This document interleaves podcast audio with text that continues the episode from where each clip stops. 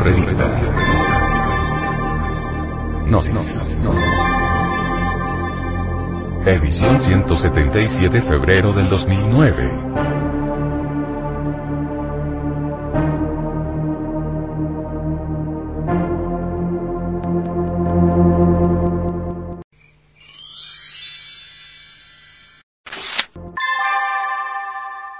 Editorial. Los derechos del hombre.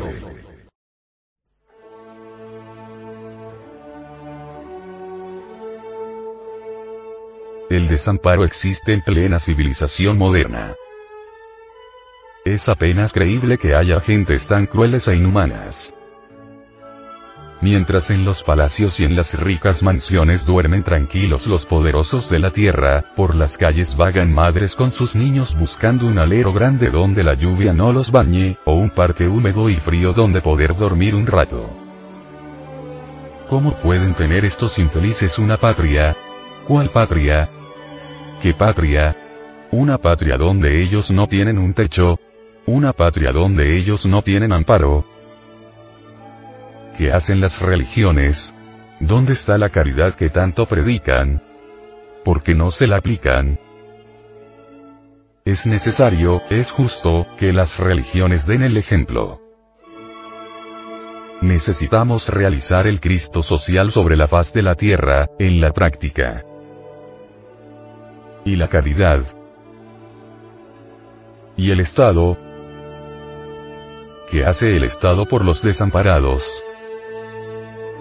Es apenas creíble que los gobernantes de la tierra puedan dormir tranquilos sabiendo que por las calzadas y parques de las ciudades vagan madres y niños que no tienen donde dormir.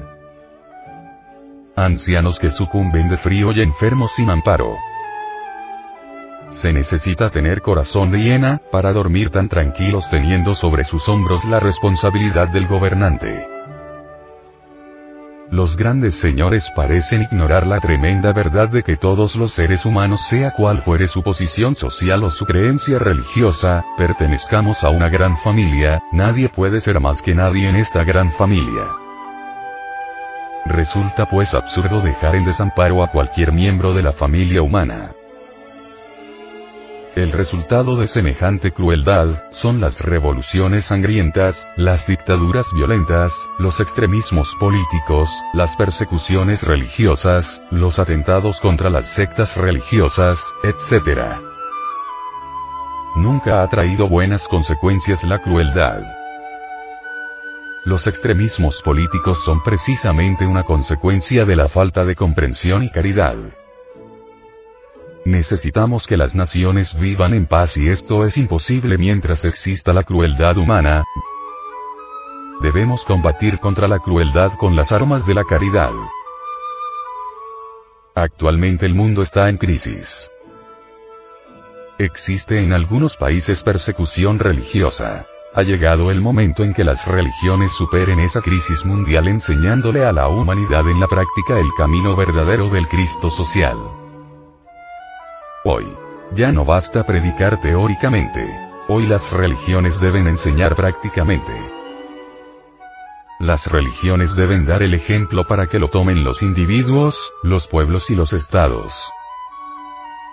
Cuando las religiones como vehículo de los valores eternos enseñen con la práctica la necesidad de dar asilo al desamparado, no faltarán entonces hombres comprensivos que lleven ante los gobiernos proyectos de fondo y base para crear en forma efectiva el ente de previsión y ayuda social.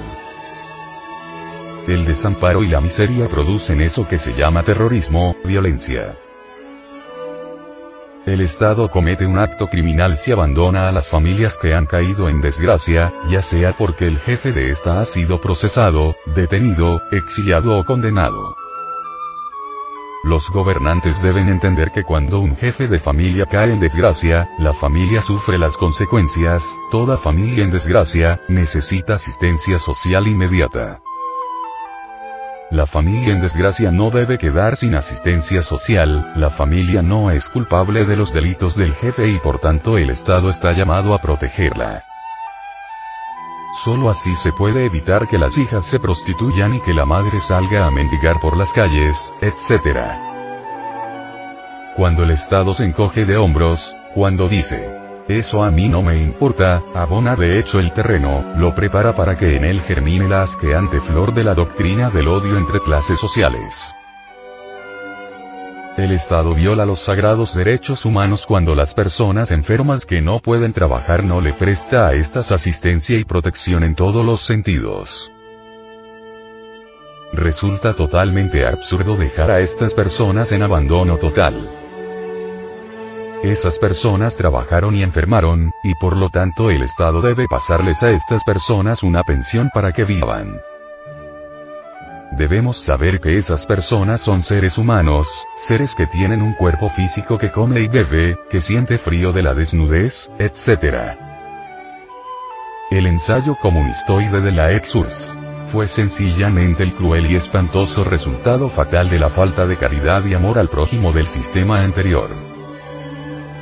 Cuando el Estado se encoge de hombros ante los problemas viene esa letal peste.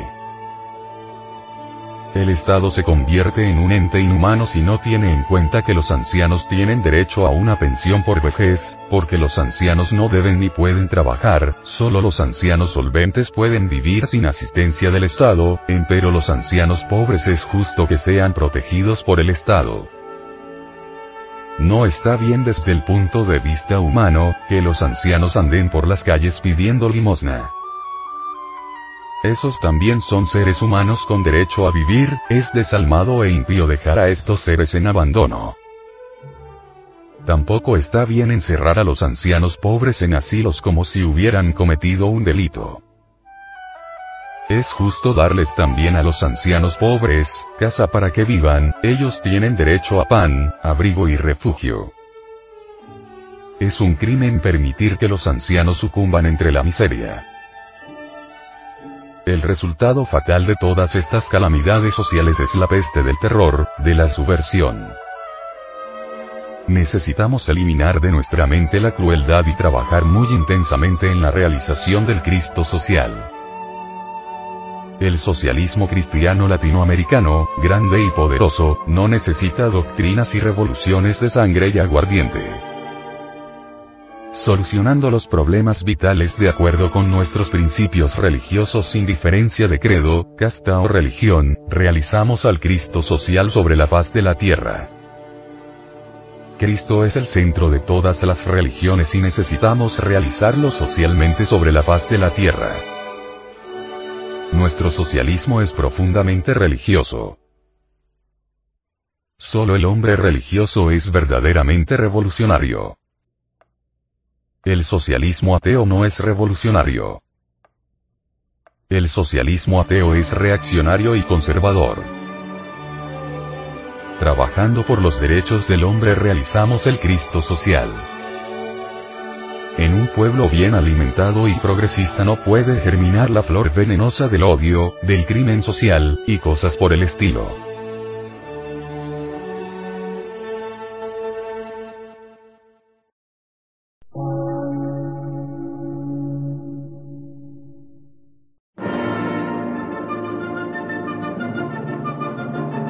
Emisora, gnóstica, transmundial.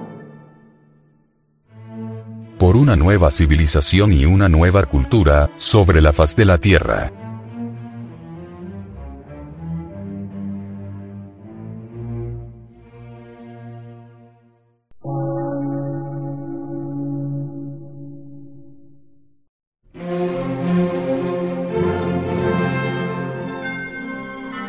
Medio de radiodifusión científico, artístico, místico y filosófico, de la Asociación Colombiana de Centros de Estudios Gnósticos, Antropológicos, Psicológicos y Culturales. A. C.